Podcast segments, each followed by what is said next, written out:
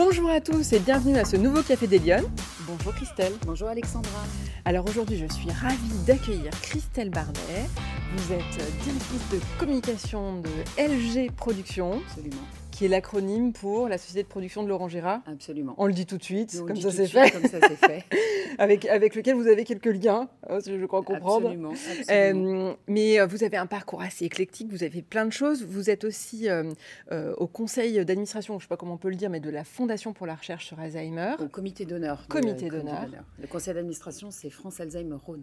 Et voilà, et vous êtes impliqué localement dans le Rhône euh, pareil, toujours sur ces sujets. Vous avez écrit un livre euh, qui s'appelle Quand maman, euh, comment c'était plantait, des brosses à dents, plantait des brosses à dents qui est très émouvant. C'était un livre que vous avez écrit sur l'histoire de, votre maman, sur, ce que, sur son parcours, parce que votre maman a eu la maladie d'Alzheimer et vous l'avez accompagnée. Et puis aujourd'hui, ben, actualité, puisque vous organisez sur ce sujet un deuxième gala annuel au Théâtre des Célestins avec florilège d'artistes, euh, etc., qui vont venir euh, faire un, très joli spectacle le 13 novembre pour lever des fonds pour la recherche. Absolument. C'est un peu, un peu tout ça. Hein. C'est pour toutes ces raisons que j'avais envie de, vous inviter au, Café des Lyonnes ce matin, que vous puissiez nous partager votre parcours, votre expérience et tout ce que vous avez fait. Euh, mais d'abord, Christelle, première question de l'émission. Est-ce que vous êtes une femme engagée? J'ose vous la poser. et, ça veut dire quoi pour vous, l'engagement? C'est très particulier pour moi, l'engagement, parce que je pense qu'on est une femme engagée du moment euh, qu'on devient maman, qu'on prend des responsabilités, qu'on travaille. Donc j'ai envie de dire, il y a un engagement euh, humain qui se fait. Euh, je trouve un petit peu prétentieux pour ma part de dire que je serais une femme engagée si je regarde l'actualité et que je vois le prix Nobel qui a été, qui a été attribué à Narges Momaidi. Euh, aujourd'hui, je crois qu'on peut que s'incliner devant les combats de ces femmes. Et je pense que nous avons des sœurs euh, dans le monde qui ont des engagements qui sont bien plus importants que les nôtres. Voilà, mais à mon petit, petit niveau, j'essaye, euh, j'essaie de l'être, évidemment. Alors, non seulement vous essayez, mais en, fait, vous êtes quand même impliqué en particulier sur la cause d'Alzheimer. Ça, c'est un engagement qui va au-delà de votre dimension professionnelle. C'est quelque chose que vous avez pris à bras le corps pour des raisons personnelles, mais qui font quand même que vous lâchez pas et vous ça prend ça prend du temps. Bah, bien sûr que ça prend du temps, mais c'est aussi une responsabilité que, que l'on doit avoir parce que nous sommes quand même la génération qui fera qu'on mettra Alzheimer KO. Mhm. bientôt, j'espère, euh, et qu'aujourd'hui, il est important de se mobiliser et de faire une levée de fonds pour, euh, pour faire avancer la recherche. Parce que je rappelle qu'aujourd'hui, euh, pratiquement toutes les familles sont touchées, que le nombre de malades va doubler tous les 20 ans. Oui, c'est incroyable, on ne s'en rend pas compte, mais euh, on est, certains sont touchés dans leur propre famille. Euh, et, on a, et on a toujours euh, zéro traitement. On guérit, on guérit d'un cancer sur deux, mais il n'existe aucun traitement pour la maladie d'Alzheimer. On a des, des, prises en charge, des diagnostics précoces qui permettent de faire un ralentissement, on va dire, de, de l'évolution de la maladie, mais malheureusement, on n'en guérit pas. Non, pas encore. Pas encore. Euh, mais je reviens sur cette notion d'engagement parce que c'est celle qui nous interroge aujourd'hui, euh, en tout cas dans ce podcast. Euh, et ça se traduit comment cet engagement au quotidien? Parce que vous, avez eu plusieurs vies, vous allez nous raconter un peu votre parcours, vous avez changé euh, d'activité. Euh, est-ce que c'est pas ça aussi l'engagement? Ça nécessite pas de, se réinterroger, de repartir de zéro parfois de... savoir aussi ce qu'on est capable de fournir et de, et donner. Parce que euh, engager, ça, ça nécessite ensuite de de, répondre aux besoins de cet engagement. Il ne s'agit pas simplement de se mettre une mmh. casquette sur la tête en disant je suis une femme engagée je, et je voilà et j'en porte juste le titre. Il faut il faut mouiller le maillot, aller chercher les ressources. Voilà, j'ajoute que les bénévoles de l'association, qui eux, pour la plupart en plus, sont, retraités, prennent leur voiture, vont ouvrir les portes de l'association, prennent leur téléphone pour écouter chaque jour euh, les familles et les malades. Voilà, j'ai envie de dire, moi j'ai la chance de pouvoir ouvrir un carnet d'adresses, euh, d'avoir l'énergie pour, pour faire d'autres choses et, et, faire, euh, et faire valoir et jouer mes compétences pour, pour cette cause-là. Mais j'ai envie de dire, voilà, ceux qui vraiment sont sur le terrain, accompagnent les familles et mouillent le maillot, ce sont, ce sont les bénévoles de l'association. Et je leur, en, voilà, je leur, leur dédie un peu toutes les actions que nous, on peut faire et on a la chance d'être un peu médiatisé comme, mmh. comme aujourd'hui avec vous. Et eux ne le sont pas et font leur, leur job dans, dans le silence et dans l'ombre d'une manière tout à fait exceptionnelle, avec eux un engagement sans faille hmm. et qui fait pas de bruit, hmm. mais qui fait beaucoup de bien. Qui fait beaucoup de bien à tout le monde, exactement. vous trouvez, vous, aujourd'hui, parce que nous, nous on, s'intéresse à l'équipe des Lyonnes, vous savez, à la place des femmes dans le débat public, vous trouvez que les femmes, elles sont aujourd'hui suffisamment présentes et engagées dans le débat public en France? Je pense qu'on a quand même beaucoup de chance. Je pense qu'on a la chance quand même de vivre en France, qu'on fait quand même un peu ce qu'on veut. Euh, on peut faire des études, on peut choisir de pas en faire, on peut euh, voilà travailler. Voilà. Je, trouve quand même euh, qu'en tant que femme, on, peut s'engager et être dans le débat public sans aucun problème. Alors je dois être, je dois faire aussi partie des chanceuses d'avoir rencontré les bonnes personnes au bon moment et d'avoir pu faire peut-être quelques bons choix. Mais je, trouve quand même que nous avons un pays formidable. Euh, il faut quand même le rappeler. Mm. Il y, a des, choses perfectibles, évidemment. Il y a beaucoup de choses à changer. Mais je, trouve quand même que la femme a quand même une place euh, du moment voilà, qu'elle le mérite. Euh, voilà, qu'on peut, qu'on peut être dans la lumière quand il le faut. Alors, on va parler de votre parcours qui, est varié, on va dire. mais je première question, quand vous étiez petite, vous rêviez de faire quoi plus grande Alors, il y a eu plein de métiers. C'est vrai? dans tous les sens. Je voulais faire esthéticienne. Après, je voulais faire euh, commissaire de police. Après, je voulais faire avocate. Après, je voulais être Madonna aussi. D'accord. Le show. Pas loin, non, Il y a une petite, petite ressemblance. Donc, vous, vous en parlez. Donc, voilà, plein, plein de choses. Et en fait, il y a eu il n'y a pas une chose qui s'est mise dans un dans une voie. Ça, ma vie a toujours été jalonnée de rencontres. D'accord. Euh, voilà, et de, et, de, et de nouvelles voies qui s'ouvraient à moi que j'ai pu euh, emprunter.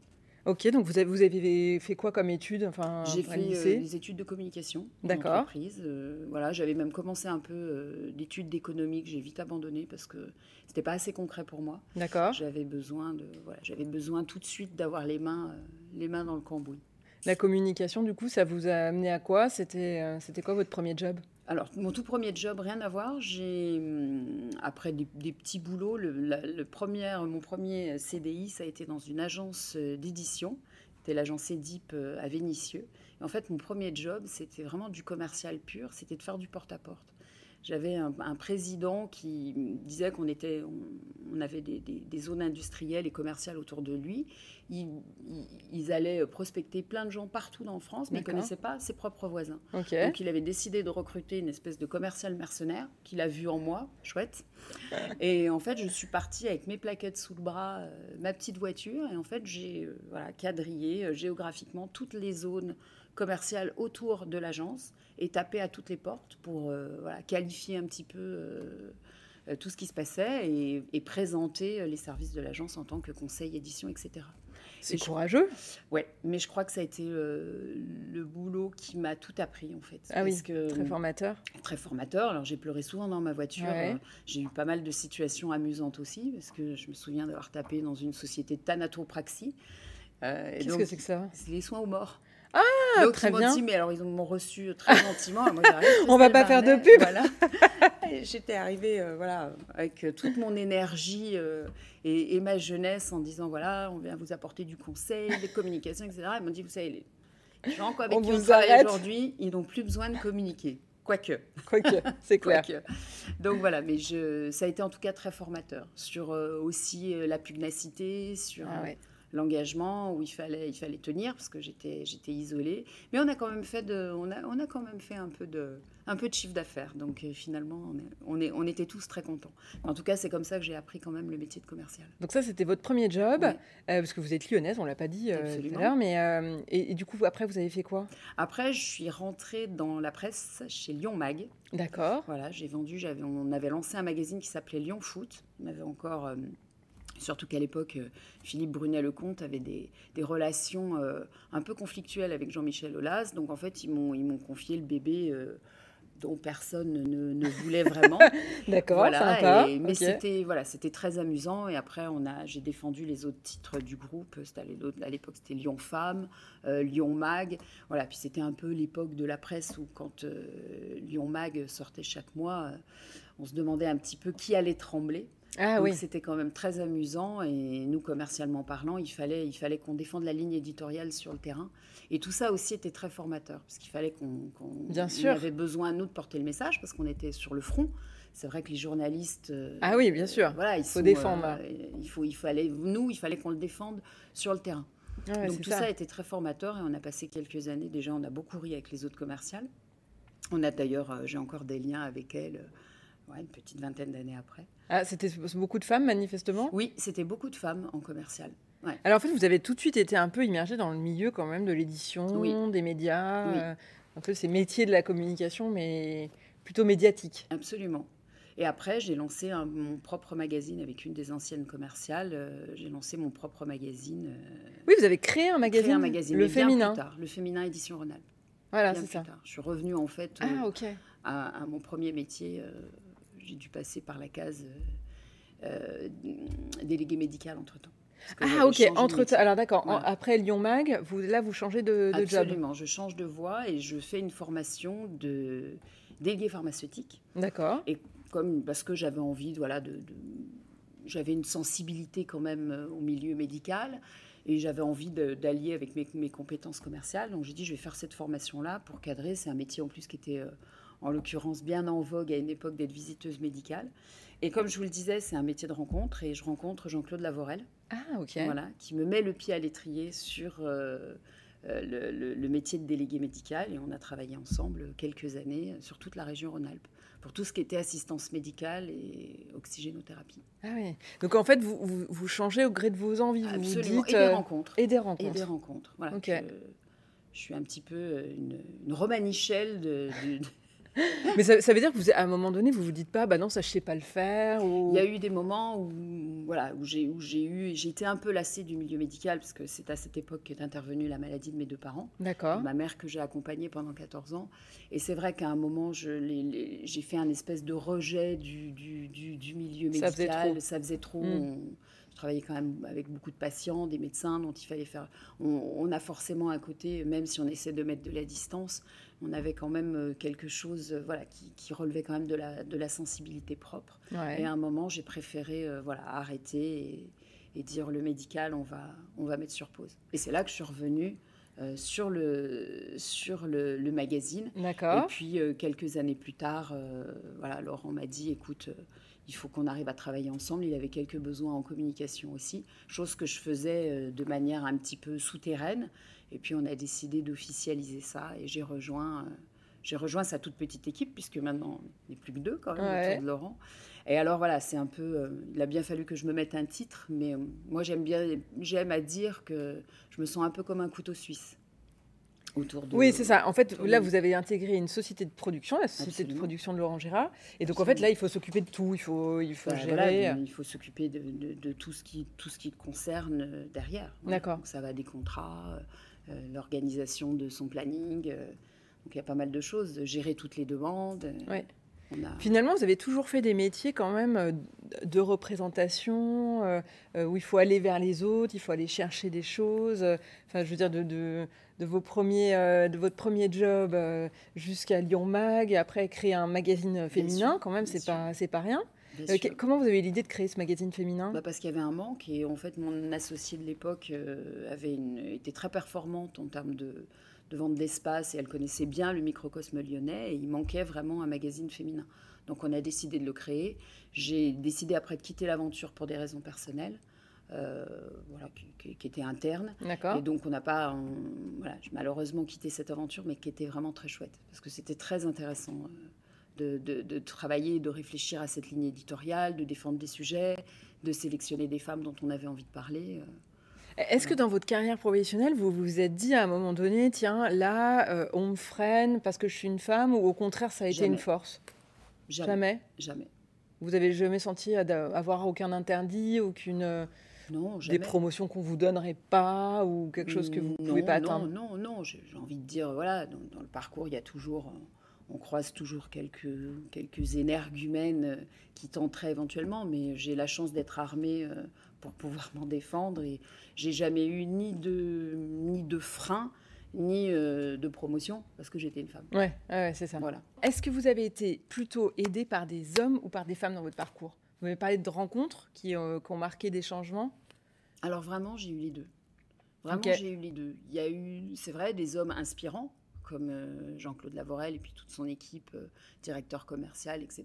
Où, vraiment, euh, voilà, c'était des gens très inspirants dans le sens où ils, nous, ils nous donnaient des messages à véhiculer, des, un esprit d'entreprise qu'on avait envie de défendre. Mmh.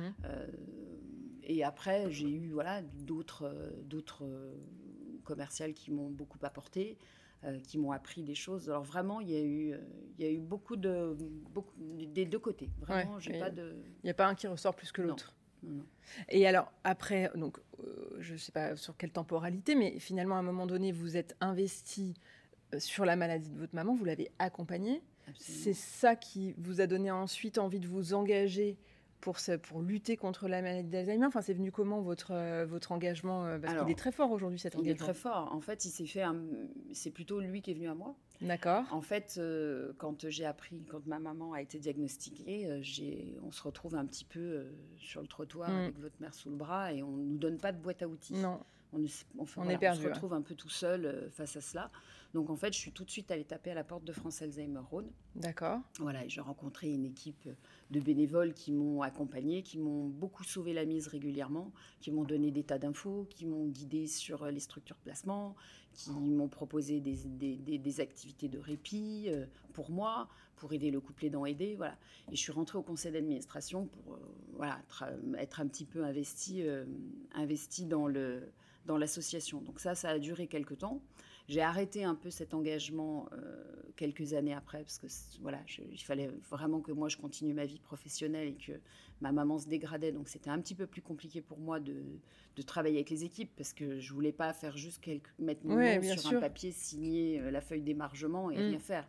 Donc euh, voilà, au changement de présidence, j'ai arrêté de, de, siéger au conseil d'administration.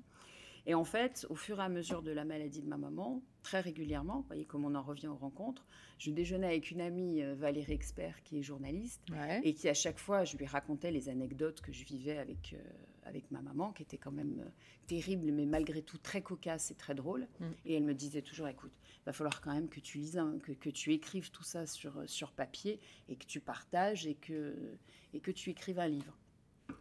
Bon, évidemment, je disais oui, oui, oui, oui, bien sûr, je le ferai. Et un jour, elle est arrivée en me disant Je t'ai pris rendez-vous chez un ami, chez Plomb. Et euh, voilà, tu vas le rencontrer. Ah et on va voir éventuellement. Et ça s'est fait comme ça. Et je suis allée voir euh, le Thierry, euh, Thierry Billard, qui travaillait à l'époque aux éditions Plomb. On a commencé à discuter et il m'a dit bah, Écoute, fais-moi quelques feuilles. Et j'ai commencé à écrire. Et il m'a dit bah, Banco, on signe dans 18 mois, c'est la sortie du, livre, donc tu oui, tu t'y mets. Alors que moi, je, savait très bien écrire un mail ou éventuellement un message d'insulte. mais un livre, mais un livre, c'était pas, la même affaire. Et je pensais, euh, voilà, être, être accompagnée, euh, et pas du tout. En pas fait, du tout, dit, non, non, euh, tu vas, tu vas prendre tes stylos, tes méninges et ton cœur, et tu vas coucher tout ça sur papier. Donc j'ai appris, voilà, sur le terrain, sur la feuille blanche, à, à écrire et à, voilà. Alors ils, ils m'ont accompagné quelques quelques séances de travail, mais ça a été encore une nouvelle aventure. Ah ouais, c'est magnifique. Ouais, c'est une superbe aventure et, et c'est vrai que quand cette histoire est, parue et que, et que j'ai commencé à voir un peu le, l'effet que ça faisait euh, sur, euh, sur ceux qui, qui ont eu, euh, qui m'ont fait le plaisir de me lire, je me suis dit il y a quand même encore quelque chose à faire dans le, dans le sens où il faut vraiment changer le regard sur la maladie et il faut apporter un, un œil nouveau, éclairant sur une situation qui peut être certes absolument épouvantable, mm, mais mm. aussi euh, euh, très drôle, très douce. Et, voilà, et maintenant, quand je regarde le chemin parcouru, j'ai un regard qui est plutôt euh, attendri que, mm, terrible. Oui, parce que c'est vrai que j'imagine que c'est aussi une façon de sensibiliser euh, le public parce qu'on on ne se rend pas compte ni de ce que la maladie représente pour la personne qui est, qui est malade, mais aussi de ce que ça nécessite comme investissement pour la famille qui est autour. Parce que Absolument. Mais voilà, si je prends aussi mon bâton, mon bâton de pèlerin aujourd'hui, c'est pour déculpabiliser les gens qui mmh. traversent cette épreuve-là.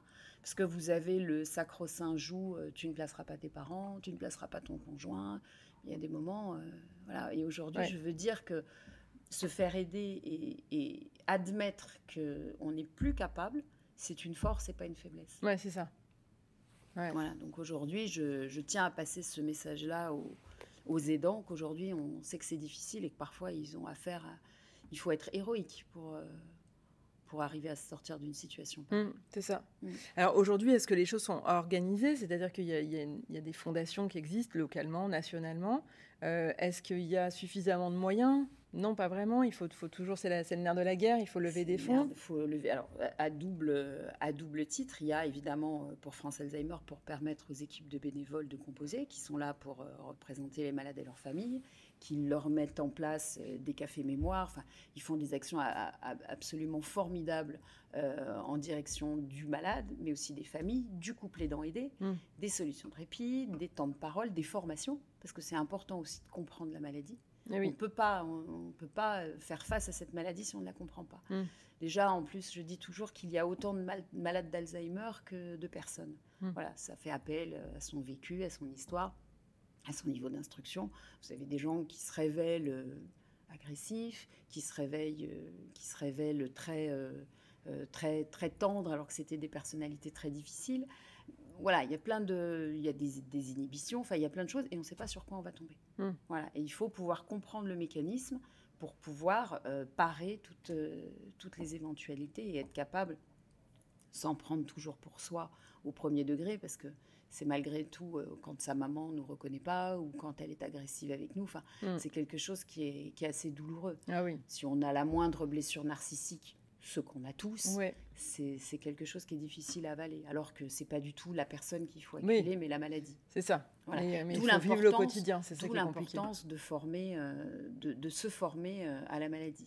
Voilà, et ça c'est vraiment pour permettre à France Alzheimer de fonctionner. Et il y a le côté fondation pour la recherche, où là c'est vraiment euh, faire une levée de fonds pour faire avancer cette recherche. Mm. Aujourd'hui, il faut de l'argent pour euh, aider les chercheurs à trouver un médicament. Mm. On, nous n'avons aucun médicament qui peut guérir de la maladie d'Alzheimer. On guérit d'un cancer sur deux, on ne guérit pas, on a zéro traitement. Alors justement, pour agir très concrètement, vous avez pris le parti d'organiser de, euh, une soirée de gala pour lever des fonds.